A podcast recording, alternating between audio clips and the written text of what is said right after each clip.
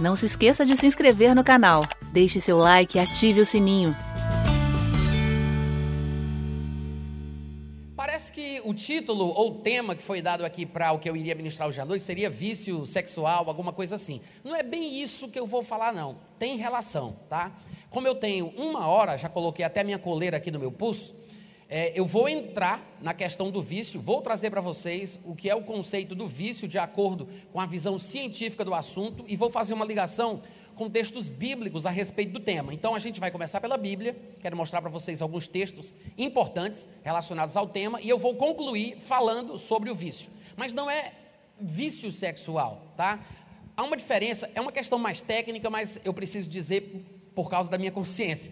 O vício no sexo é uma coisa, mas o vício que hoje em dia é o problema, que é quase um problema de saúde pública, é um vício que está mais relacionado à masturbação com pornografia. Tem ligação, mas não é necessariamente o sexo em si. Existem complicações maiores para aquele que porventura se pegue preso no vício sexual dentro dessa particularidade, em relação à masturbação praticada com pornografia de internet de banda larga. Vocês vão entender por quê, tá? Mas a primeira passagem que eu quero ler aqui com vocês é Tiago, capítulo 4, versículo 17. Está escrito assim: Portanto, aquele que sabe que deve fazer o bem e não faz, nisso está pecando. Não se assuste com os versículos que eu vou ler, por que caminho eu vou percorrer para poder trazer a mensagem que eu já disse, que a gente vai é, oferecer aqui hoje à noite. Mas às vezes a gente não entende o que é pecado. São coisas básicas, elementares do cristianismo, eu sei, mas eu quero é, ter certeza de que vocês estão na mesma sintonia comigo, que vocês estão entendendo que realmente a Bíblia ensina sobre o que é pecado, para que a gente não pense diferente do que o pecado é. O que é pecado? Existe pecadinho e pecadão, que às vezes no meio evangélico nós criamos os nossos próprios pensamentos, nossas terminologias, nossos conceitos, e não são necessariamente compatíveis com o que a palavra de Deus diz. Às vezes, infelizmente, a gente até invalida a palavra de Deus por causa da nossa tradição, né? Isso já aconteceu antes e não há nada de novo debaixo do sol. Então, a gente acaba se perdendo um pouco e não entende bem o que a Bíblia fala sobre cada coisa. Por exemplo, Tiago, capítulo 4, versículo 17, como eu acabei de ler, diz que todo aquele que sabe que deve fazer o bem, mas não faz, está pecando. Por que é importante entender isso? Porque você observa, para começo de conversa, que pecado não é só fazer o que é errado. Normalmente a gente tem essa ideia, automaticamente a gente pensa: não, pecado é fazer aquilo que eu não devo, é fazer aquilo que é errado.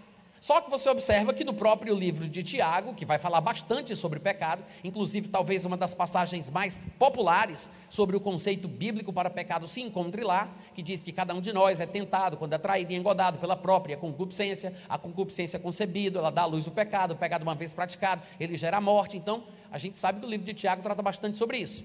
Mas aqui ele está falando que pecado é você não fazer o bem que você sabe que deve fazer. Não é só isso, mas é isso também.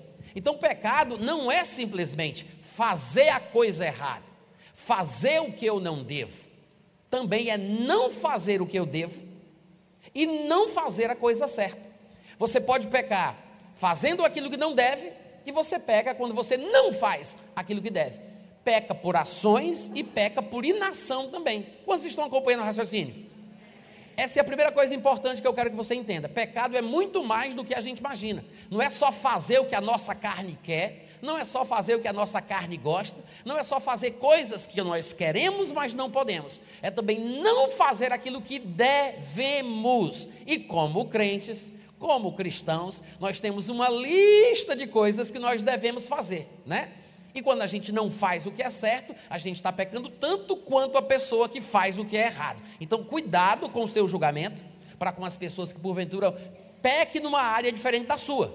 Não quer dizer que o que a pessoa está fazendo é pecado e o que você não está fazendo não é, porque às vezes você pode estar pecando também enquanto está falando da outra pessoa, porque você não está se comportando como um cristão. Você fala pelas costas, você é falso, você é fingido, se faz de amigo, mas fica metendo malho na pessoa quando ela sai da sua frente. Som, teste, experiência. Parece que tem um problema nesse microfone. Eu vou tentar de novo. Vocês ouviram o que eu falei, gente? Vocês podem dizer amém de vez em quando? Obrigado. Deus abençoe a vossa família. Então, pecado não é simplesmente fazer o que você não deve, é também você não fazer aquilo que deve, ajudar o outro, amar, porque o amor cobre uma multidão de pecados, repreender quando é necessário, que faz parte do processo de restauração para uma pessoa que está presa numa situação de compulsão. Eu não estou falando só da área sexual, não. O nosso tema aqui é esse, mas isso se estende para todas as áreas da nossa vida cristã, tá? Então, se você se omite de fazer o que você sabe que deve, você também está pecando. Diga amém. Ô oh, glória. Tá. Mas Natan, o pecado dele é mais sério do que o meu né? Porque é mais grave do que o meu. Aí chega uma pessoa e diz: Que conversa é essa? Não tem esse negócio de pecadinho e pecadão, não. Todo pecado é igual. Quem nunca ouviu isso, né? Que não tem pecadinho e pecadão. Gente, me perdoe, eu não combinei com a liderança da igreja, mas eu vou dizer para vocês que tem, tá? Tem pecadinho e pecadão. Eu sei que às vezes a gente pensa que não, né? A gente desde muitos anos vive repetindo isso e a gente não observa bem o que é que a Bíblia diz. Há, presta atenção, há uma graduação Há uma graduação nos pecados que nós cometemos. Tem sim pecados que são mais graves do que outros. Eu vou mostrar na Bíblia, claro, né? Você vai ver com esses seus olhos que a terra há de comer. Mas o bom senso, a vida como ela é, nos mostra que existe coisas mais graves do que outras. No mundo do direito, por exemplo, um crime, quando ele há de ser julgado, existem situações relacionadas àquele crime que podem atenuar a pena. Existem os atenuantes e os agravantes. Por quê? Porque tem coisas que deixam o que foi praticado mais grave, tem coisas que são mais sérias.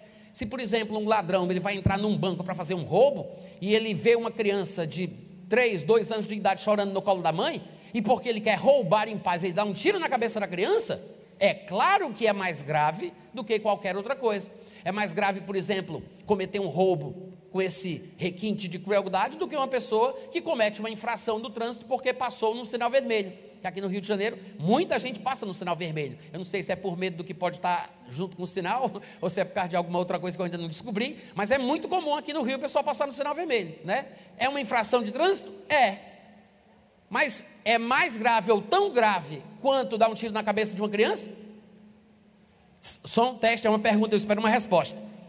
É tão grave quanto dar um tiro na cabeça de uma criança? Se você disser que sim, levante sua mão, nós queremos orar por você. Porque não tem sentido. Você vê que tem uma gravidade, coisas que são agravantes no comportamento de alguém, né? No mundo do direito se usa esse tipo de lógica. E isso é um bom senso, faz parte da vida. E a Bíblia demonstra também que tem pecado mais grave do que outro. E eu estou falando aqui sobre pecados de uma forma generalizada. Nem estou falando sobre os pecados do nicho carnal. Pecados carnais, pecados espirituais, porque incredulidade é pecado, falta de perdão é pecado, né? Dúvida é pecado, e por aí vai. Mas dentro dos pecados carnais, dos, dos prazeres da mesa, da cama e etc e tal, existem pecados que são mais graves do que outros. Só para mostrar que é bíblico o conceito de pecados mais graves, que é importante a gente entender isso, que a coisa vai piorando. Em João, capítulo 19, versículo 10 e 11, Jesus Cristo estava ali apresentado a Pôncio Pilatos, e Pôncio Pilatos ouviu a queixa dos religiosos de Israel sobre Jesus e ele quis interagir com Jesus para saber da visão dele a respeito do assunto. Perguntou quem ele era, de onde é que ele vinha. Jesus Cristo não respondeu, ficou calado. E aí Pilatos insistiu: não me respondes? Não sabes que eu tenho uma autoridade para te soltar, tenho uma autoridade até para te crucificar? Aí ele falou. Jesus disse: Nenhuma autoridade terias sobre mim se de cima não te fosse dada. Por isso, quem me entregou a ti, maior pecado tem. Diga amém. amém. Jesus disse: maior pecado tem. Então tem pecado maior. Jesus disse: maior pecado tem. Então tem pecado maior. Quantos estão entendendo? E não é o único texto que mostra isso. O próprio Senhor Jesus disse em Mateus 12, 32, que ele disse: Se alguém proferir alguma palavra contra o filho do homem, ser-lhe-á isso perdoado. Então, falar contra Jesus é pecado. Por isso que ele diz que vai ter perdão, porque ninguém perdoa coisas boas que são feitas, só se perdoa pecado cometido. Né? Ninguém perdoa a pessoa por ser boa, por ser justa. Nós perdoamos os erros que são cometidos. Todo pecado contra o filho do homem será perdoado. Mas se alguém falar contra o Espírito Santo, não, se, não lhe será isso perdoado, nem nesse mundo, nem no porvir. O que é interessante Jesus ter dito isso, porque parece que tem situações ou coisas que somente no mundo por vir é que a pessoa recebe o perdão. Sei lá, de repente, o filho brigou com o pai, falou uns palavrões, falou umas coisas que não deveria, perdeu a cabeça ali naquele momento, mesmo sendo crente, mas aí morreu num acidente de carro. Não deu tempo dele se é, é, se reconciliar, né, falar com o pai, pedir perdão, aquela coisa. Não deu tempo. Morreu e foi embora para o céu. Aí você diz, mas uma pessoa dessa vai para o céu tendo falado palavrão antes de morrer? Se acontecesse isso com você e seu filho, e seu filho fosse atropelado, e ele morresse, ele, ele te xingou, falou mal de ti, brigou contigo, e ele morresse, você perdoaria o seu filho? Porque não deu tempo dele se retratar, dele confessar, dele reconhecer. Você conhece o seu filho. Foi um momento ali de loucura, ele perdeu a cabeça, muito emocionado, cabeça quente acabou falando que não devia, mas já estava arrependido quando saiu de casa. Só que foi atropelado e morreu. Você perdoaria o seu filho? Por ele não ter tido tempo de se retratar? Se nós que somos maus, sabemos que perdoamos o nosso filho, porque se tem uma coisa profunda, poderosa, é o amor que os pais têm pelos filhos, né? É um amor tão grande, eu tenho um filho de 5 anos de idade. Eu tenho um amor tão grande por ele que eu penso, por causa desse amor, que ele é meu filho. Eu me iludo achando que ele é meu filho, mas eu sei que não é. Ele é filho de Deus, foi colocado nas minhas mãos para eu ter a responsabilidade de cuidar. Como é que eu vou cuidar dele como se fosse meu? Só pensando que é meu filho. Aí esse amor que Deus colocou no meu coração me faz dar a minha vida por ele. Eu que sou mal, eu que sou mal, tenho um sentimento desse pelo meu filho e o perdoaria? Por que, que o Pai Celestial, que é bom, não perdoaria? Se vós que sois maus sabeis dar boas dádivas aos vossos filhos, como é que o Pai Celestial que é bom vai dar o que é mal? Se o Pai que é mal dá o que é bom, como é que o Pai que é bom dá o que é mal? Alô? Não tem sentido. Claro que Deus perdoa. Então, existem, pelo que se parece aqui, né, pelo que a gente está vendo, parece que tem perdões que só vão ser liberados no mundo por vir. Porque Jesus disse: esse tipo de pecado não tem perdão, nem nessa vida, nem na outra, nem no porvir. Agora, o que nos interessa para o que eu estou tentando desenvolver aqui com vocês é que tem pecado que dá para perdoar, mas tem pecado que não tem perdão. Então não é tudo igual. Não é tudo igual. Vocês podem dizer amém de vez em quando, gente? Vamos, vamos combinar assim, tá? Não é tudo igual. Se fosse tudo igual, Jesus não teria falado isso. Vocês, vocês acompanham o raciocínio? Vocês concordam comigo? Só para fechar esse tópico, em 1 João, capítulo 5, versículo 16 e 17, João disse assim: Se alguém vir, ou se alguém vê, como a gente fala hoje em dia, né? Se alguém vir a seu irmão cometer pecado não para a morte, pecado que não mata, olha só, olha a conversa. Se alguém vê o seu irmão cometer um pecado que não mata, é um pecado que não é para a morte, pedirá, Deus lhe dará vida aos que não pecaram para a morte aos que não pecaram para a morte. Há pecado que mata, há pecado para a morte. Por esse tipo de pecado, aí eu já nem digo que ore. Toda injustiça é pecado, mas tem pecado que não mata. Como é que é? Será que esse versículo esteve aqui o tempo inteiro na Bíblia ou será que ele apareceu hoje quando eu abri?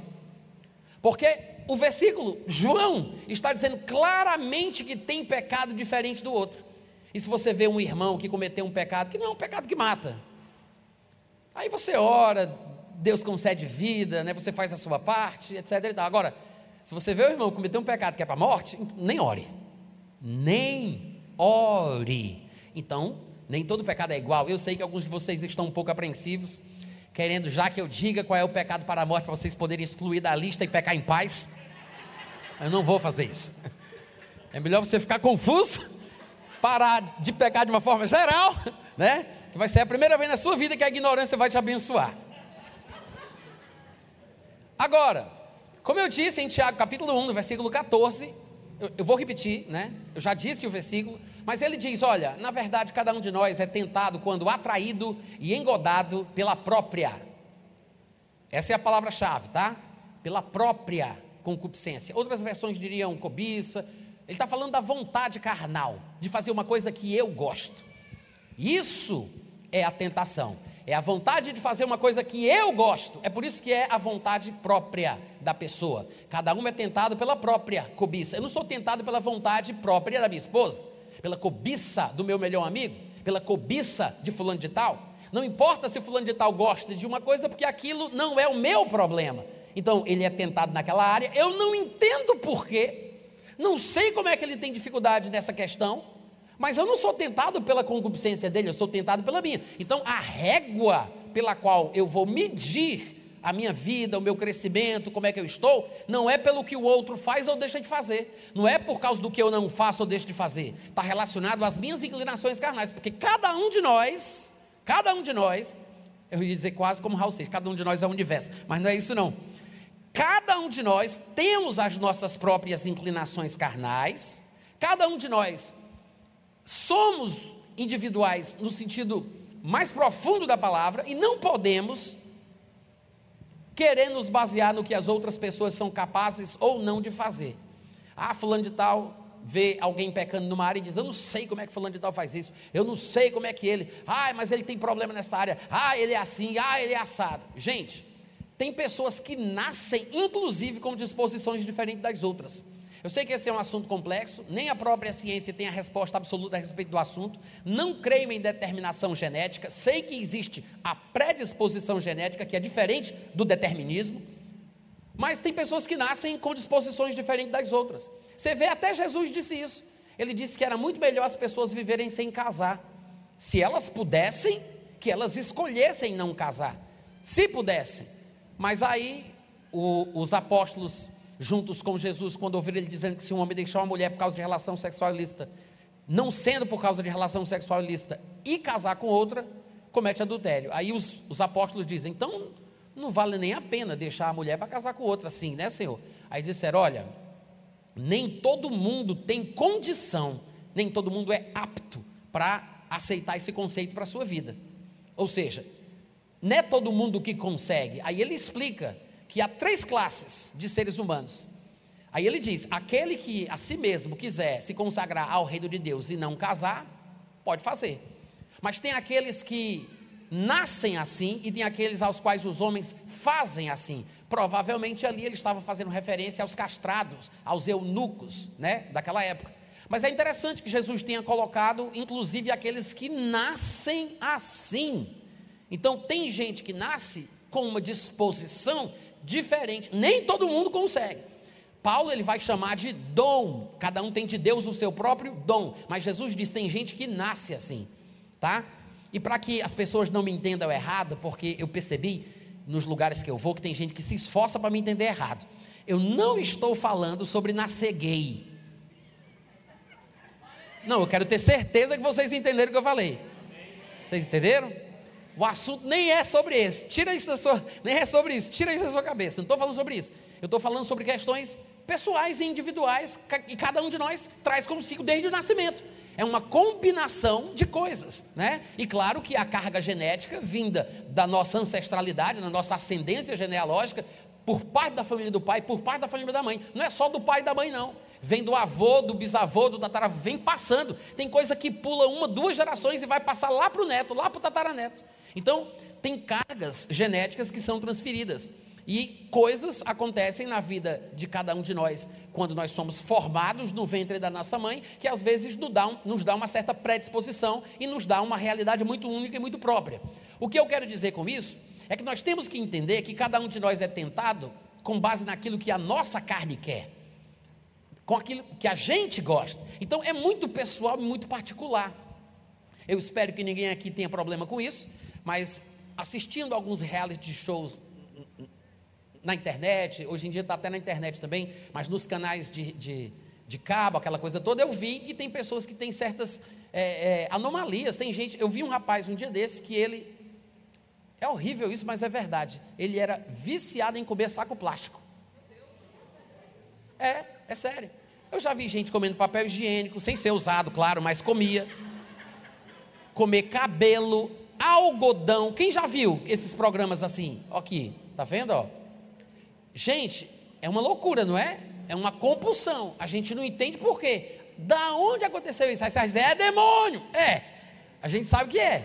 Mas não vai me dizer que é o demônio que está fazendo ele fazer isso, não, porque tem a parte do demônio e tem a parte da pessoa. Então, cada um de nós enfrenta questões muito particulares e muito, muito próprias. Você pode ter dois irmãos que cresceram na mesma casa, um se transformar num homem mau e o outro ser um homem bom. Para falar a verdade, lá em Ezequiel capítulo 18, você vê o tanto de exemplos que Deus dá, mostrando que a individualidade é o que conta, que a injustiça do pai não será passada para o filho, que a bondade e justiça do pai não será passada para o filho, que cada um dará contas do seu próprio pecado, que eles parassem de falar um ditado que eles tinham lá entre eles em Israel, que era: nossos pais comeram uvas e os nossos dentes é que ficaram manchados.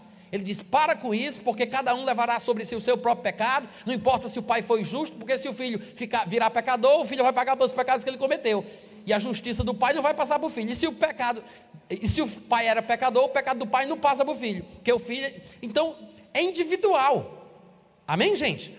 É uma questão muito particular. Então, assim, é claro que nem todo mundo tem problema na mesma área, inclusive na questão sexual. E, infelizmente, nós estamos vivendo uma época que não é favorável à nossa vida cristã, né? E existem lugares, como vocês sabem, pelo próprio testemunho bíblico, que é, é, salientam ainda mais alguns aspectos da vida, como no caso a própria sensualidade. Cidades praianas são assim. A própria cidade de Corinto, que era uma cidade portuária daquela época, na verdade era um istmo, né? Estava banhada pelo mar. O istmo é o contrário do estreito. O estreito é, uma, é um filamento, uma porção de água. Não, o, o estreito é uma porção de, de água cercada por duas porções de terra. E o istmo é uma porção de terra cercada por dois blocos de água. No caso, Corinto era um istmo. Então tinha um, uma vida muito agitada, uma vida cultural, uma vida social. Havia muita imoralidade, muita impureza, muita, muita prostituição na cidade de Corinto.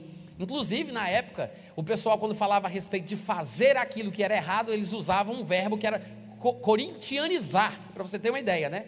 Mas o que eu quero dizer é que existem particularidades e particularidades. E a gente está numa situação difícil. Na nossa cidade, talvez, o Rio de Janeiro talvez enfrente mais dificuldade do que uma cidade muito fria, porque as pessoas têm que se vestir mais. No Rio as pessoas se expõem mais, corpos acabam atraindo mais os homens do que as mulheres, mas atrai do mesmo jeito. Então a gente tem as dificuldades, as particularidades que a gente vive. Cidades mais difíceis, só que a gente está num tempo ruim. A internet não está ajudando muito. Eu não estou falando mal da internet, não, tá, gente? Eu sou da área de TI, eu tenho formação técnica em programação de computadores. Vocês veem que eu, que eu ando, vocês veem que eu ando com eletrônicos, tudo meu é eletrônico, eu sou programador, até hoje eu programo computador. Eu não estou falando mal da tecnologia nem da internet. Nós precisamos dela, é uma bênção, graças a Deus, né? Mas assim como o bem flui pelos canos da internet, também vem coisa que não presta. Hoje em dia é mais fácil para um menino de 12, 13, 14 anos de idade ter a pornografia geral, pesadona, proibidona do mundo no bolso. Dentro do quartinho dele, tranca a porta ali, tira o celularzinho do bolso, aparece aquela mulher tudinha, trá, na frente dele ali. Ou seja, nós estamos vivendo numa época muito complicada. Eu sei que vocês é, é, podem dizer que não parece, mas eu tenho acho que é 51 anos de idade, eu sei que não parece muito por causa desse corpinho de 25, mas eu vivi numa época, eu vivi numa época que não existia internet. Não tinha, acredite em mim, eu juro por essa luz que me alumia. Não existia internet, não existia celular. Quando a internet chegou no mundo, e eu fui um dos primeiros a começar a usar, né, porque eu era programador de computador, então eu precisava é, estar antenado e acompanhar os avanços tecnológicos, era de escada numa linha telefônica que antigamente ficava na parede da casa. Tu acredita nisso? A gente plugava na parede da casa, aí pela linha que a, o telefone, antigamente os telefones eram assim, eu não sei se vocês acreditam. Aí a gente usava a internet por aquilo ali. Então, naquela época, quando as pessoas queriam fazer o que era errado ou se deixavam levar pela sensualidade, o erotismo, o pecado sexual, era muito mais difícil. A pessoa tinha que ir procurar aquela banca de revista, ou procurar aquelas coisas, a revista da mãe, de, tinha aquelas mulheres de calcinha, né, aquelas coisas. Era um, um absurdo, o rapaz escondia, o menininho corria para aqui, corria para lá, né? Tinha o seu problema por causa da questão moral, o pecado que estava sendo cometido, o mal estava começando ali, mas a gravidade de hoje em dia não se compara. E quando, daqui para terminar essa mensagem, deixa eu ver quanto tempo me resta. Daqui para terminar essa mensagem, eu acho que eu vou assustar alguns de vocês. Porque eu tenho algumas informações, não sou da área de saúde, não sou médico, não sou cientista, não no termo mais admitido, mas eu sou um excelente pesquisador. E eu descobri no ano de 2013 o que de fato é o tal do vício. Não somente o vício na área sexual, tá? Mas o vício de uma forma geral.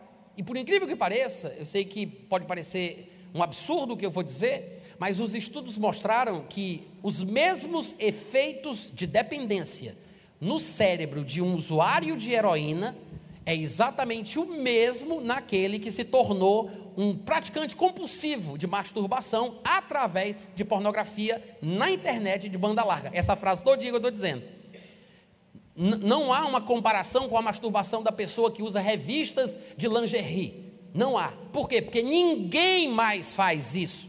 Hoje em dia, os jovens e adolescentes, eu não estou falando que isso é uma coisa comum, normal e aceitável, eu estou falando da vida como ela é, então por favor não se escandalize, não se assuste, eu estou falando de uma coisa que é real, é um mal que nós temos que enfrentar dentro da nossa casa, nessa sociedade, é primo, é tio, é filho, então é, não fique é, é, constrangido, porque é uma realidade, nós estamos enfrentando isso hoje, e, e quando as crianças, os, os jovens, os adolescentes começam a se envolver com isso, eles já vão logo para a internet. Não é por outro caminho, não é para outro lugar, não é por outro. Não, não é como antigamente. Então a gente está vivendo um problema muito maior. O sexo, ele é uma benção, tá? Às vezes a gente pensa que não. Nós que somos evangélicos, obviamente, sabemos que é uma benção. Porque foi Deus quem criou e ele o criou para funcionar dentro de um determinado contexto. O sexo não é ruim, tá? Eu não estou dizendo que toda expressão sexual é positiva, né? Porque sexo é uma coisa, expressão sexual é outra. Perversão sexual é uma coisa que não vem de Deus. Então não, é só porque Deus criou o sexo que tudo está valendo ou que tudo pode fazer. Deus deu ao homem a capacidade de falar, nem por isso todas as palavras glorificam a Deus ou é, desempenham um papel que reflitam aquilo para o que Deus deu ao homem as palavras. Né? Da mesma forma, a música é uma inspiração divina, embora tenha sido criada pelo homem, mas o homem, tudo que cria é por causa das capacidades que foram divinamente adquiridas. Então, a música que Deus concedeu ao homem criar é uma coisa boa, mas ao mesmo tempo nem toda expressão musical reflete sentimentos puros, nobres e por aí vai. Da mesma forma, o sexo. O sexo é como uma força da natureza, é como o fogo. Inclusive, se compara muito o sexo com fogo, em canções, em poesias e por aí vai, né? É como o fogo. Se eu perguntasse, o fogo é uma coisa boa ou uma coisa ruim? Depende. Ele foi criado com um propósito benéfico, porque afinal de contas, nós usamos o fogo para cozinhar, colocamos o fogo num maçarico, nós usamos o fogo numa lareira para se aquecer. Então o fogo, ele pode sim ser muito positivo, mas o mesmo fogo que faz o bem pode destruir vidas. O fogo nas paredes, na cortina, o fogo no guarda-roupa, o fogo num carro, não é uma coisa boa. Então, o fogo, para servir de forma útil, para funcionar para o bem, para trazer benefícios, ele tem que ser controlado, ele tem que estar num ambiente controlado, ele tem que ser usado da forma certa para o que realmente ele pode fazer de bem por nós. É mais ou menos a mesma coisa em relação ao sexo. Vocês estão entendendo? É mais ou menos a mesma coisa. E é interessante porque naquela época Jesus já sabia dos males e dos perigos do pecado sexual. Às vezes a gente não fala muito sobre isso na igreja, mas Jesus falava sobre masturbação. E às vezes as pessoas não, não percebem a palavra não está lá, até porque algumas palavras elas foram criadas muitos anos depois, então seria um anacronismo procurar palavras que não existiam naquela época, quando na verdade o termo nem sequer tinha sido inventado. E tem alguns idiomas que não têm certas expressões e certas palavras, e por isso é que precisam pegar emprestado de outros idiomas, como a gente faz no português, né? Déjà vu. Déjà vu é uma frase em francês que significa já visto, eu já vi. A gente não tem uma palavra nossa para falar déjà vu, que é aquele acontecimento que você acha que já passou por aquilo, com aquela sensação de já ter visto, ter vivido. Pois é, a gente não tem essa palavra. Não tem a palavra na Bíblia, masturbação, mas Jesus fala sobre masturbação em Mateus, capítulo 5, versículo 27 ao 30. Ele diz: Ouvistes o que foi dito, não adulterarás. Eu, porém, vos digo: qualquer que olhar para uma mulher com intenção impura no coração, já adulterou com ela. Se o teu olho direito te faz tropeçar, arranca ele, lança fora, pois te convém que se perca um dos teus membros e não seja todo o teu corpo lançado no inferno. Se a tua mão direita te faz tropeçar, isso serve para os canhotos também, tá? Se a tua mão direita te faz tropeçar, o pessoal não entende nada, o pregador sempre tem que interpretar a Bíblia, né? Se a tua mão direita te faz tropeçar, corta e lança de ti, pois te convém que se perca um dos teus membros e não vá todo o teu corpo para o inferno. Jesus está falando de quê, gente? Mulher, intenção, mão. Ele está falando de masturbação. Masturbação. É claro que já existia naquela época. Podia ser um problema muito é, bem inferior, muito menor, porque até a própria sociedade em si era diferente, a compostura, né? A questão da moralidade, as coisas estão piorando, a gente sabe disso. Então hoje a coisa se agravou, mas Jesus já estava tocando no assunto. É claro que existem vários pormenores que poderíamos explorar, por que ele diz olhar para uma mulher com intenção impura e não para um homem com intenção impura, né? Por que ele diz é, é adultério, por que não é impureza de uma forma geral? Então tem vários pormenores aqui. Muito provavelmente é porque a plateia toda era de homens, a maioria homens casados, e eles estavam, Jesus está falando sobre a intenção impura de um homem com outra mulher que não é a sua. Até se fosse a sua mulher e a intenção fosse impura, mesmo no sexo, não precisa nem usar a mão, mas se a intenção é impura com a sua própria mulher, pode não ser tecnicamente chamado de adultério, tecnicamente não é adultério, mas é pecado sexual do mesmo jeito. É uma imoralidade sexual. E a gente sabe que tem distinção entre essas duas questões, porque nós conhecemos o que diz Hebreus capítulo 13, versículo 4. Lá está escrito assim: digno de honra seja entre todos o matrimônio, digno de honra entre todos seja o matrimônio, bem como o leito sem mácula. Então são duas coisas: matrimônio e o leito sem mácula. Ele não está falando sobre os que são casados, que deve o, o, matrimônio deve ser honrado, e aqueles que fazem sexo, mas não são casados, devem fazer sexo direitinho também. Não, ele não está falando que há honra na relação sexual fora do casamento. Ele está falando sobre o matrimônio e a relação sexual no casamento. Porque nem todo impuro é adúltero, ainda que todo adúltero seja impuro, nem todo impuro é adúltero, porque às vezes a impureza que ele pratica é junto com a mulher. Porque se o homem quiser imaginar com a mulher ela tendo relações sexuais com outro homem, é impureza. Com outra mulher, é impureza. Então tem coisas que são anormais, são impuras, fogem do propósito. Então, há, vocês entendem a diferença, gente? Então, existem algumas questões, alguns detalhes, é claro que não vai dar para a gente entrar em tudo isso, né, falar de todos os pormenores, mas eu quero que você observe que a palavra de Deus tem registros, textos divinamente inspirados, que são suficientes pela forma de terem sido inspirados, para nos fazer perceber o detalhamento das coisas, né? as minúcias, as nuances, essas coisinhas que às vezes a gente não está muito acostumado a ver, mas a Bíblia fala sobre isso: masturbação, imoralidade sexual, perversão, intenção pura ou impura e etc e tal, tá?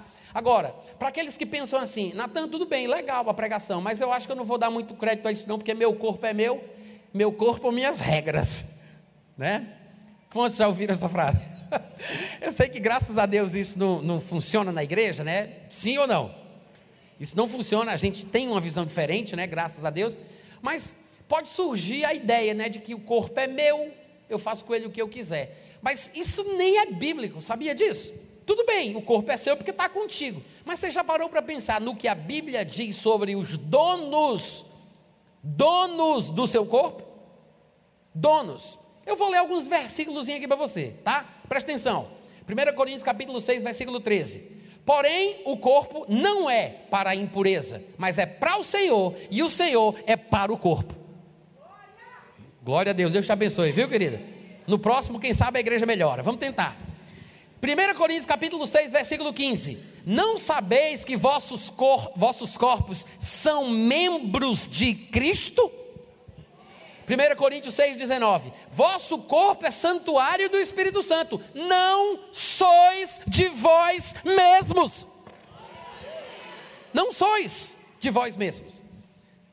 1 Coríntios 6, 20. Eu não sei se vocês perceberam, mas eu estou lendo aqui, ó, versículo 15, versículo 19, versículo 20, do capítulo 6. Né? É uma sequência.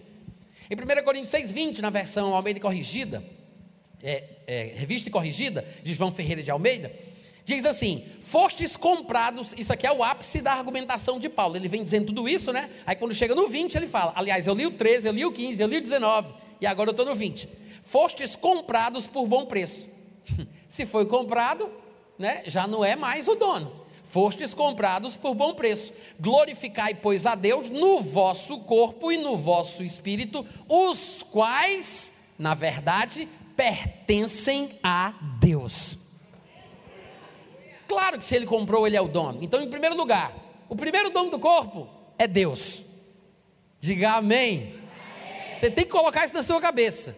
Deus é o dono. E a gente vai prestar conta com o que a gente fez, com aquilo que é dele. Por que, que você acha que a gente vai prestar conta diante de Deus? Cada um prestará contas diante de Deus por si mesmo. O que, que, você acha que lá em 2 Coríntios capítulo 5 está escrito que é necessário que cada um de nós compareça perante o tribunal de Cristo para prestar conta do bem ou do mal que fez por meio do corpo? Está escrito assim, desse jeitinho. Por quê? Porque é uma responsabilidade, a gente vai prestar conta com o que a gente fez daquilo que não é nosso. Né? É nosso no sentido funcional ali, mas somos administradores. O segundo dono do corpo caso você seja casado, é o cônjuge. E se você não é casado, saiba que quando você casar, a mulher ou o marido ficam é, sujeitos ao seu cônjuge, ao cônjuge. Nós devemos nos sujeitar uns aos outros. E no caso do relacionamento matrimonial, um é dono do corpo do outro. Não tem como fugir. Eu me lembro de Paulo lá em 1 Coríntios, capítulo 7, que é o capítulo mais importante sobre essa questão de relacionamento, atração, separação, divórcio, novo casamento.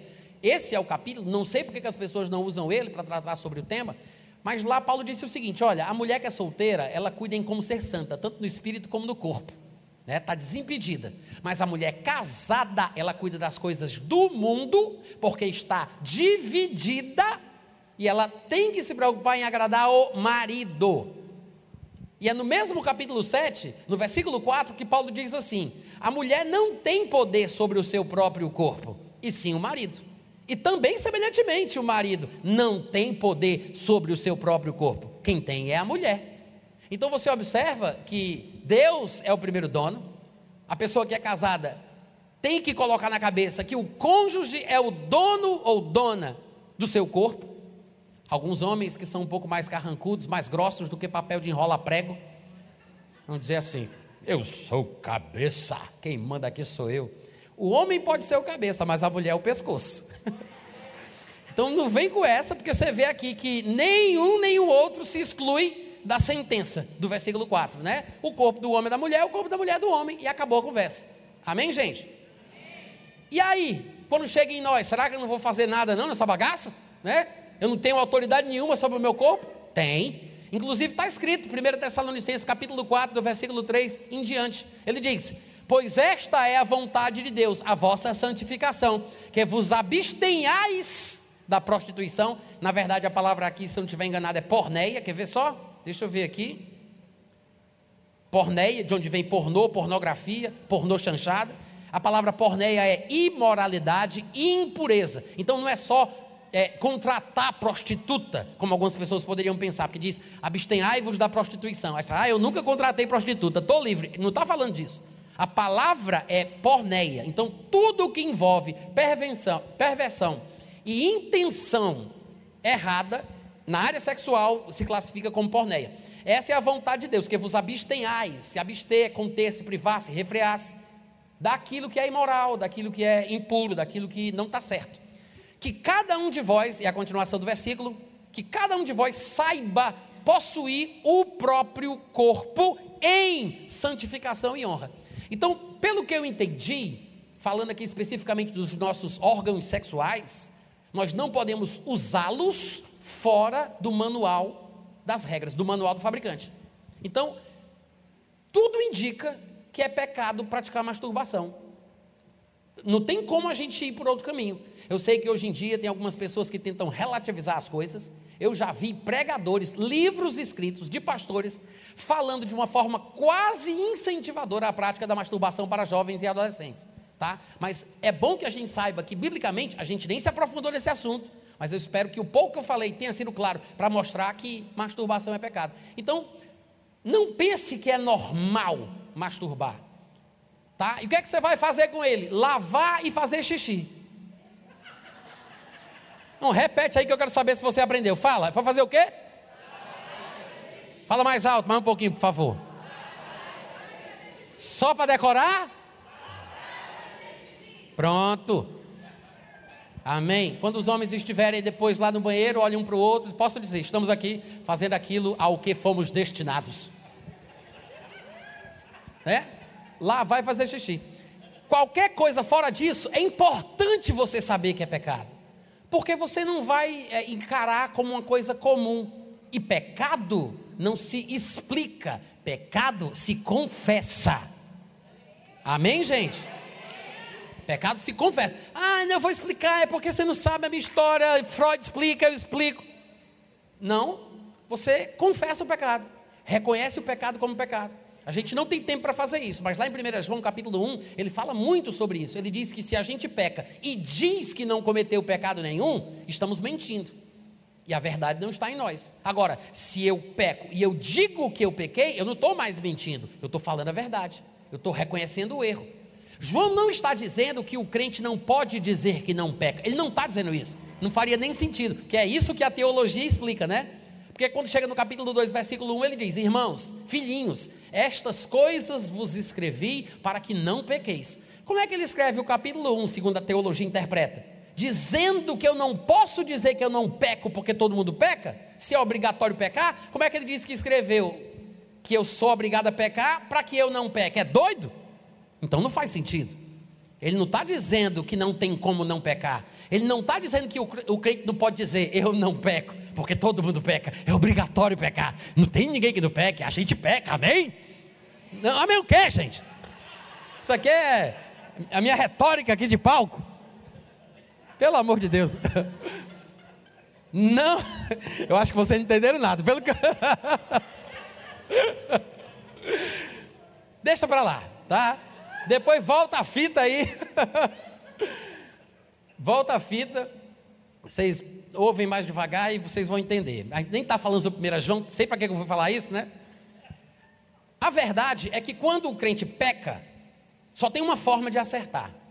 Pecou? Reconheça. Confesse. Confessa. Porque se você confessa o pecado, a Bíblia diz que ele é fiel para perdoar o pecado e purificar da injustiça. Agora, se você peca e diz, não, eu não pequei, não é isso, eu não cometi pecado, aí você está mentindo. Agora, se você peca e diz que pecou, aí você está praticando a verdade. Mas se você peca e diz que não pecou, você está mentindo, está fazendo ele de mentiroso, você está dizendo que está em comunhão com ele, mas ele é luz, você está andando nas trevas, né?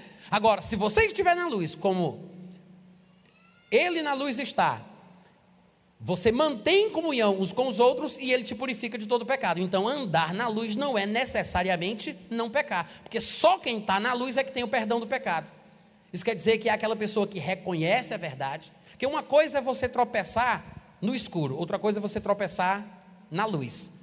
Uma pessoa num quarto totalmente escuro, se tropeça, ela está destinada, fadada a cair de novo. Uma pessoa que tropeça na luz, no chão, ela sabe no que ela tropeçou. É diferente, tá? Então, a questão é a atitude para com o pecado. Pecou? não é o fim da vida, não se desespera, não vai para o mundão, não fica convencido de que você não foi destinado para fazer parte do povo eleito, não cai nessa armadilha do diabo, não fica pensando que você não tem jeito, que é muito bom, é, que é melhor você ir para o mundo mesmo e abandonar esse negócio de igreja, não se desespere, tá?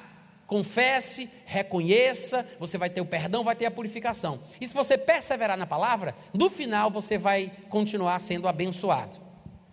Tá? Agora, eu sei que existem pecados que causam a morte, às vezes até a morte espiritual, né? A Bíblia fala sobre isso, a gente não vai entrar nesses assuntos, mas eu quero deixar aqui registrado.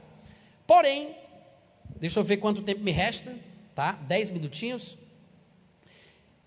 A prática repetitiva do pecado, e aqui estamos falando sobre pecado sexual, e eu quero relembrar que estamos é, com, o fio condutor da abordagem é a questão da realidade que a gente vive.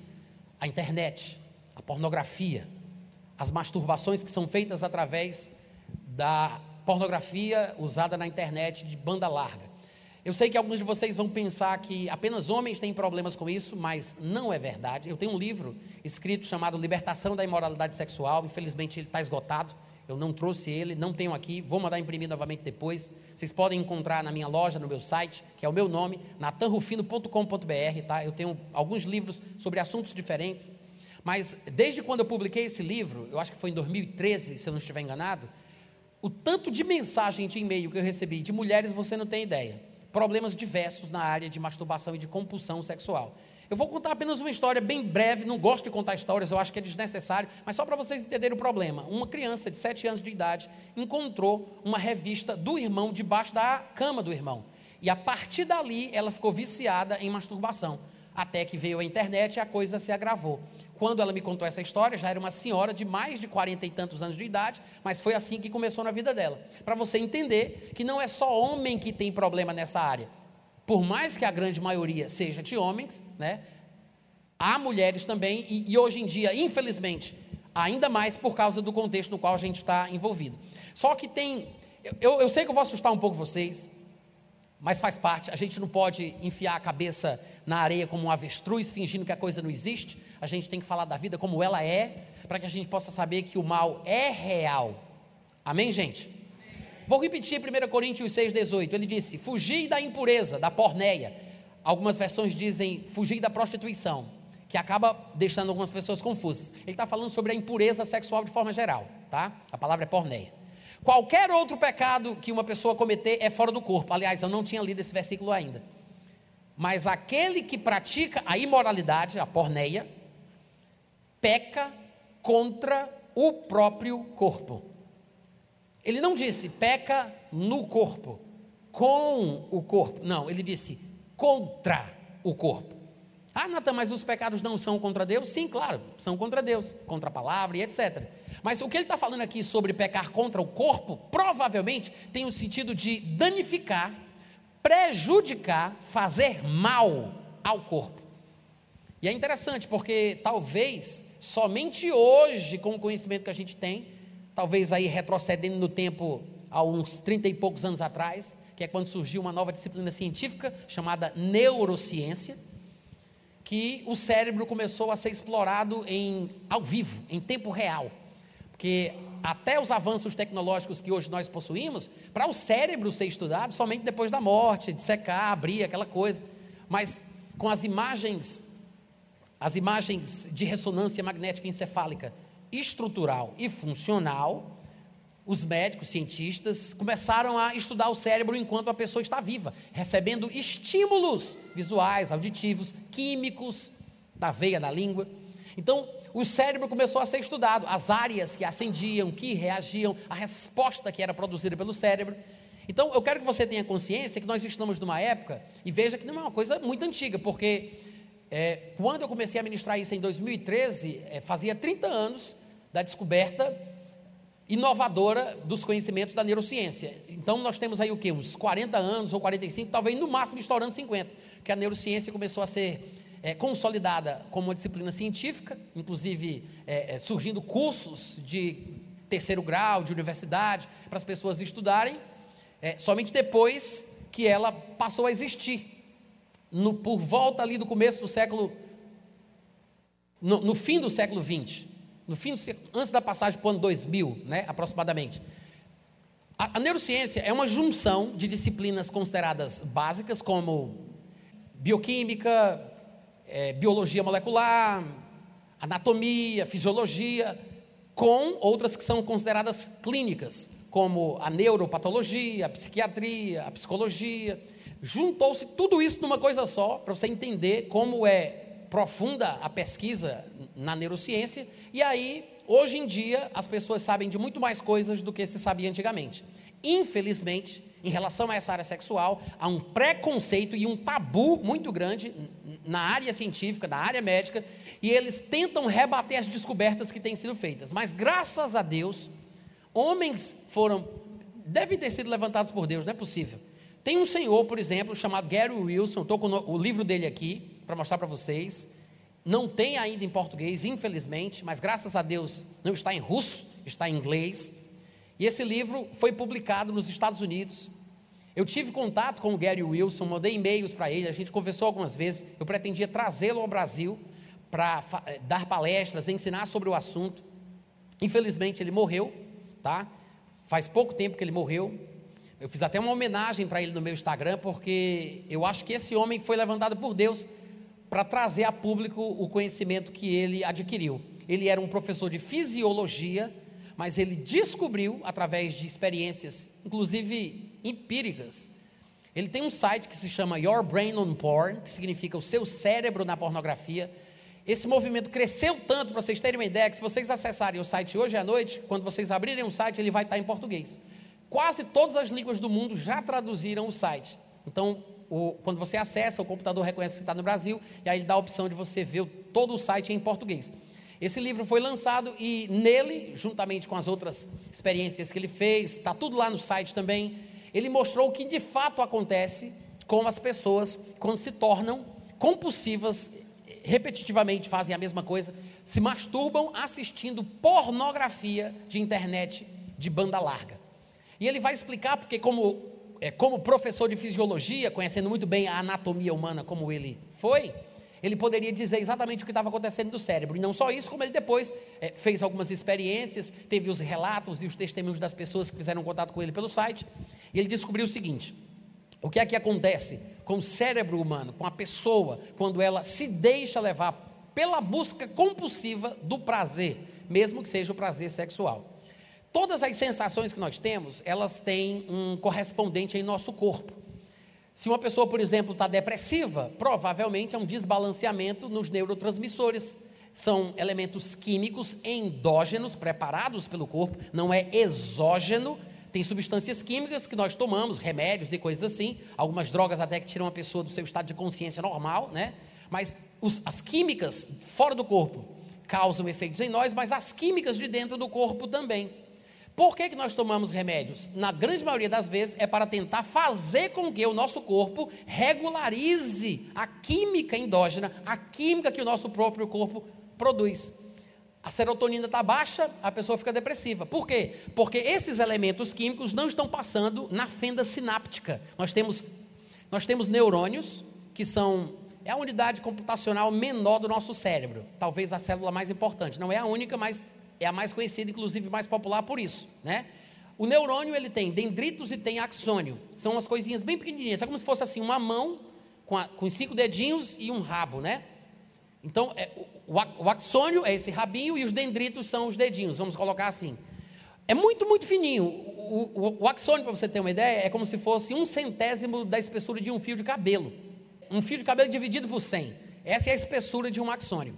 Nós temos cerca de 100 bilhões de neurônios em nosso cérebro, 100 bilhões. Cada neurônio, com seus dendritos e o seu axônio, fazem, de, cada um fazem 10 mil conexões.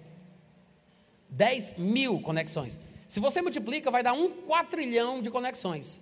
Na nossa galáxia, como se costuma dizer, né, na Via Láctea, nós temos 300 bilhões de estrelas. É mais conexão no cérebro do que o número de estrelas na chamada Via Láctea. Para você ter ideia do poder que o cérebro tem. Se você entender isso e começar a observar os estudos, você vai perceber que esse poder pode ser treinado para o mal, que é o que a gente faz através da masturbação com a pornografia de banda larga. Não é só isso, mas comportamentos compulsivos em busca do prazer, isso faz parte desse tipo de, de situação mas comportamentos compulsivos na busca do prazer podem quebrar, quebrar o nosso cérebro, fazendo com que ele passe a possuir uma doença primária crônica do mesmo nível da diabetes, da hipertensão, ou seja, sem cura. É um processo irreversível. Isso acontece. Porque nós temos, eu estou falando aqui a grosso modo, mas eu faço questão de falar os termos para que fique registrado para que depois vocês, quando forem ouvir novamente essa mensagem, ou no meu site, no meu canal do YouTube, ou, ou no canal da igreja, eu estou vendo que vocês têm uma câmera também, eu quero que vocês pesquisem essas palavras, pesquisem o nome desse autor, pesquise pelo livro, procure sobre informação sobre o assunto para que você saiba. Então você tem que saber os termos corretos para você procurar. O que é que acontece? Esses neurotransmissores que são produzidos em nosso cérebro, eles controlam, regem os nossos estados emocionais. Adrenalina, serotonina, noradrenalina e a dopamina. A dopamina é o neurônio associado pela busca da satisfação, a busca do prazer. Eu vou falar de uma forma bem absurda, e quem for da área da saúde, for profissional do meio, por favor, não me critique, eu estou fazendo isso de propósito. Mas nós temos assim dois cérebros. É como se fosse um cérebro inteligente e um cérebro primitivo. Inclusive, se chama cérebro primitivo. Eles colocam o nome de primitivo porque eles, eles creem na evolução, aí acham que o homem primata, o primitivo, então é, é o cérebro que não evoluiu. A gente sabe que na verdade não é bem assim, então a gente pode substituir o termo primitivo por instintivo. É a parte instintiva do nosso cérebro, tá? E tem essa parte cerebral pensante. A parte pensante fica no córtex. Essa palavra é uma palavra latina que traduzida para o português seria casca. É aquilo que a gente vê que parece uma, uma, uma noz enrugadinho, aquilo ali é o córtex, tá? Aquelas curvinhas. Dizem que se você tirar o cérebro da caixa craniana e espalhar ele no chão, são muitos e muitos metros, porque ele está todo enrugadinho lá dentro, porque ele tem cada função em cada lugarzinho daqueles lá, tá? Então, o cérebro é a parte pensante. Da parte pensante do cérebro, ou seja, do córtex, tem uma parte principal, que é aquela que julga, analisa, planeja, vê o que é bom e o que é ruim, que fica aqui na frente se chama córtex pré-frontal. Fica aqui na frente, tá? Inclusive, danos físicos à caixa craniana que alcancem o córtex pré-frontal podem mudar a personalidade de uma pessoa. Não sei se vocês sabem disso. A pessoa pode se, se transformar e mudar por causa é, do dano causado no córtex pré-frontal. Um exemplo mais prático: quando as pessoas bebem bebida alcoólica, o córtex pré-frontal para a sua atividade e ela não julga mais as coisas como convém. É por isso que ela faz coisas das quais se arrepende depois, porque o córtex pré-frontal, ele baixa a guarda, ele perde o controle. Dizem alguns que o livre-arbítrio humano está mais ou menos nessa região, ou pelo menos tem uma ligação direta com o córtex pré-frontal. Qualquer dano, seja causado por drogas externas ou drogas internas, exógenas ou endógenas, podem prejudicar o córtex pré-frontal. Existe um sistema dentro do cérebro primitivo chamado de sistema límbico, onde está o circuito do prazer. O nome é esse mesmo, tá? É o centro da recompensa. São termos técnicos. É assim que eles chamam essa região.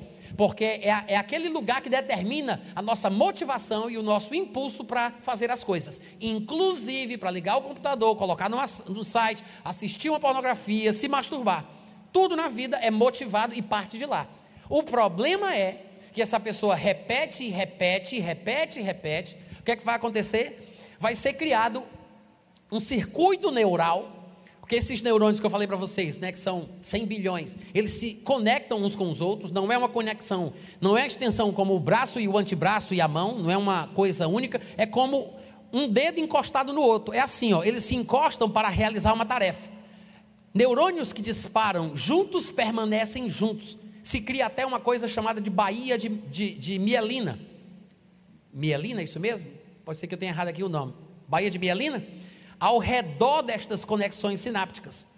Então, vem um pulso elétrico, chega na ponta, na extremidade do neurônio, ele libera uma substância química, essa substância química passa pela fenda sináptica para o outro neurônio, e aí aquele circuito corre muito rapidamente. Quando isso é feito muitas vezes, aquilo fica aprendido, vira um hábito. E aí, desaprender um hábito que foi para o inconsciente, que você faz de forma instintiva, é difícil. Se alguém chegasse para você e dissesse: Eu lhe dou um milhão de dólares para você desaprender a andar, você conseguiria? Não tem como. A não ser em situações extremas, como um acidente, uma, um problema qualquer físico, que impeça a pessoa de realmente fazer aquilo que ela aprendeu. Então, quando você leva aquilo para o inconsciente, você faz de forma instintiva, pode ser bom e pode ser ruim. É bom se a gente usar bem o poder que o cérebro tem. O cérebro tem as suas manhas. O cérebro, ele se autolimpa todos os dias. Nós vemos vários rostos por dia Mas esses rostos não são memorizados porque não tem uma cola emocional, não são importantes para a gente. Se eu vou para o primeiro dia de trabalho e eu vou conhecer meus colegas de trabalho, são rostos, rostos que o meu cérebro vai fazer questão de querer decorar, o nome de cada um, a fisionomia de cada um. Mas se eu fosse tentar memorizar, registrar os traços, as fisionomias de todos os rostos que eu vejo por dia, eu teria um, um problema no meu cérebro que ele não seria capaz de processar tanta informação. Então ele se autolimpa, exclui certas coisas. Mas quando aquilo é aprendido, aquilo fica. O problema é que estamos usando os recursos do cérebro sem saber, nós estamos nos programando para nos prejudicar. Nós estamos fazendo uma autossabotagem. A, a masturbação compulsiva, a busca pelo prazer compulsivo, causa isso, tá? Então, Gary Wilson, esse professor de fisiologia, descobriu que a masturbação praticada com pornografia na internet banda larga causava esse mal no cérebro. Porque o que acontece é que quanto mais você busca o prazer, a dopamina é liberada, a, a, a que motiva você a ir atrás daquilo, só que chega um, um momento que acontece um efeito químico. É o que eles chamam de habituação química, a gente talvez conheça mais como tolerância, ou seja, aquilo não faz mais efeito. Quando uma pessoa, por exemplo, começa a beber, a primeira vez que ela vai beber um copinho de caipirinha, é, um, um copo de cachaça, ela fica drogada na hora, né? Porque o álcool é um narcótico. Vinho, qualquer outra coisa, é narcótico. A pessoa fica alterada na hora. Mas se ela já bebe há muito tempo, ela não fica mais. Então ela vai precisando de uma dose maior, uma quantidade maior. É mais ou menos como se fosse assim. Eu estou falando numa certa altura, vocês estão acomodados, aí ouvindo bem, entendendo bem. Se eu começar a gritar, o que, é que vocês vão fazer? Vocês vão tampar os ouvidos. Só que quando vocês tampam os ouvidos, o que é que eu faço? Eu grito mais alto, falo mais alto, para vocês para romper essa barreira que vocês colocaram nos ouvidos. É mais ou menos, a grosso modo, a mesma coisa. Então, essa busca desesperada pelo mesmo prazer vai criar uma situação patológica essa overdose de dopamina, que é química produzida pelo próprio corpo, e o corpo não foi feito para esse tipo de overdose, vai gerar uma molécula proteica chamada delta-FOS-B. Isso é um estudo científico, olha o que eu estou dizendo aí para vocês. Vai gerar uma molécula proteica depois de um certo tempo chamada delta-FOS-B. A presença da molécula delta-FOS-B é a indicação da patologia. O comportamento em si, a pessoa se sentir mal, não significa necessariamente que ela é uma viciada no sentido patológico. Eu sei que nós usamos a palavra é, de forma aleatória, de forma generalizada, mas hoje existe um, um, uma classificação científica para o termo. No dia 19 de. Deixa eu ver aqui direitinho para não dizer nada errado. No dia 19 de abril de 2011, a ASAM, American Society of Addiction Medicine, a a Associação, Associação Americana de Medicina do Vício, fez uma declaração pública em seu site, azam.org. Pode ir lá depois olhar se você quiser. Dizendo o que era o vício, eles reconceituaram a coisa, porque eles juntaram 80 profissionais, cientistas e médicos, durante cinco anos, fazendo pesquisas sobre o assunto, através das tecnologias que estavam disponíveis na ocasião, as imagens encefálicas funcionais, né? E aí eles vieram a público dizendo o seguinte: olha, a partir de agora o conceito da Associação de Medicina do Vício, Associação Americana de Medicina do Vício, é o seguinte: o vício é uma doença crônica primária, ou seja, como diabetes, como hipertensão, do circuito do prazer, do centro de recompensa do cérebro. As disfunções, as disfunções nesse circuito levam a manifestações de características biológicas, psicológicas, sociais e espirituais. Está escrito lá no site. Isto se reflete no indivíduo pela sua busca, aliás, isso se reflete no indivíduo na busca patológica por recompensa, alívio, através do uso de substância e outros comportamentos. O vício é caracterizado pela inabilidade de se abster de forma consistente, pelo enfraquecimento no controle do comportamento, por um desejo desmedido ou por uma ânsia, pela diminuição na percepção ou no reconhecimento de problemas significativos por causa do seu comportamento e no relacionamento interpessoal, e também pela resposta emocional disfuncional do viciado. Como outras doenças crônicas, o vício envolve ciclos de recaídas e de retração. Sem o tratamento devido ou compromisso por parte da pessoa em atividades de recuperação, o vício é progressivo e pode resultar em inaptidão ou morte prematura. É um negócio tão grave, tão sério, que às vezes a gente não tem ideia. Você não sabe o que é estar preso numa situação que você chora, que você quer sair, você não sabe por que não consegue. Tem gente, e eu tenho muita tristeza no meu coração em dizer isso, mas tem gente que se mata porque não entende, porque não consegue parar de fazer certas coisas erradas, inclusive nessa área, tá? Tem gente que se mata. Eu tenho relatos de pessoas que me contaram sobre casos na família, entre os conhecidos. Então, o que a gente está falando aqui é uma coisa séria, é uma coisa pesada, pode não ser o caso de nenhum de vocês, Deus queira, né? Benza a Deus que ninguém esteja nessa gravidade, mas o que eu quero falar para vocês é que a ciência secular, a medicina secular, está alertando o mundo sobre o assunto. Nós podemos quebrar o nosso cérebro, o sistema límbico, o circuito do prazer, o centro da recompensa, e fazer com que o nosso instinto pela busca do prazer, o nosso cérebro primitivo, prevaleça sobre o nosso cérebro racional. Dizem que quando a pessoa alcança um grau é, de compulsão muito pesado, ela fica numa situação de hipofrontalidade. É uma referência ao córtex pré-frontal, e a palavra hipo aí é usada como uma espécie de prefixo para dizer escassez, né? Hiper é excesso, hipo é escassez. Hipotermia, por exemplo. Hipofrontalidade é a incapacidade que a pessoa passa a ter de tomar decisões com base naquilo que é bom ou que é ruim.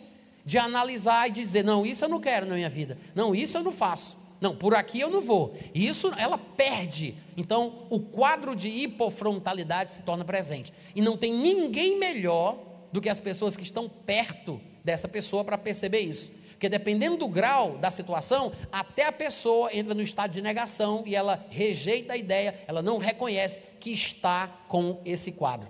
Então, queridos, é, eu não sou nenhum médico, não sou nenhum cientista, mas eu me aprofundei nesses estudos. Esse livro, pelo que eu soube, eu, quando o Gary Wilson ainda estava vivo, ele me disse que tem uma editora brasileira que está traduzindo e vai publicar no Brasil, tá? Infelizmente ainda não está disponível, não que eu saiba, mas existem muitos outros livros que são excelentes nessa área. Eu quero apenas aconselhar mais um. Já falei do Gary Wilson, falei que eu tenho um livro nessa área também. Não falei qualquer coisa, não, porque tem muita besteira, tem muita meninice, mesmo no meio evangélico. O povo mistura as coisas, aí fica querendo fazer o que não tem sentido, achando que é espiritual, acaba atrapalhando e gera confusão. Eu vou aconselhar apenas livros que eu sei que são bons, tá? Um na área científica, que não é nem crente, mas vale muito a pena a leitura, é esse Your Brain on Porn. Vende no Kindle, no aplicativo, na Amazon, se você quiser comprar para ler, se você lê inglês. Mas existem traduções que foram feitas de vídeos do Gary Wilson, o site dele, que tem toda a pesquisa e toda a explicação, inclusive uma instrução passo a passo de fazer um reboot, né, de resetar o cérebro também no site Your Brain on Porn, já em português, graças a Deus. Então vocês podem pesquisar, podem ler. E tem aqui um publicado por uma editora menonita, tá? É um segmento cristão bem diferente. A editora se chama Literatura Monte Sião do Brasil. Eu estou dizendo isso porque você não vai encontrar em lugar nenhum. Você vai ter que pesquisar isso na internet, comprar no site deles.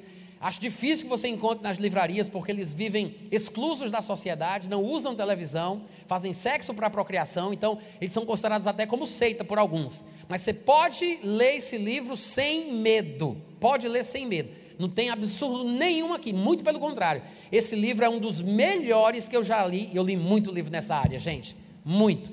Esse é um dos melhores que eu já li em português, tá? Vivendo uma vida pura.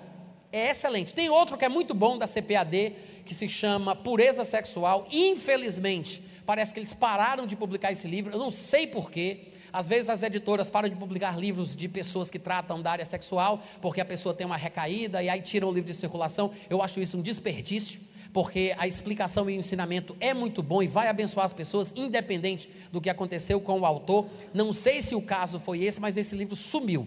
A CPAD não publica mais. Isso é uma pena muito grande. Mas se vocês encontrarem por aí, de repente é alguma questão de direito autoral, sabe-se lá, né? Mas se ele voltar à tona, se vocês virem o livro, Pureza Sexual, pode comprar sem medo.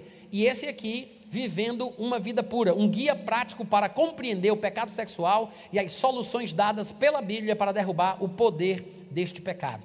Eu espero que vocês tenham sido abençoados em nome de Jesus. Deus guarde o coração de vocês. E amanhã, se Deus quiser, tem mais, tá bom? Amém.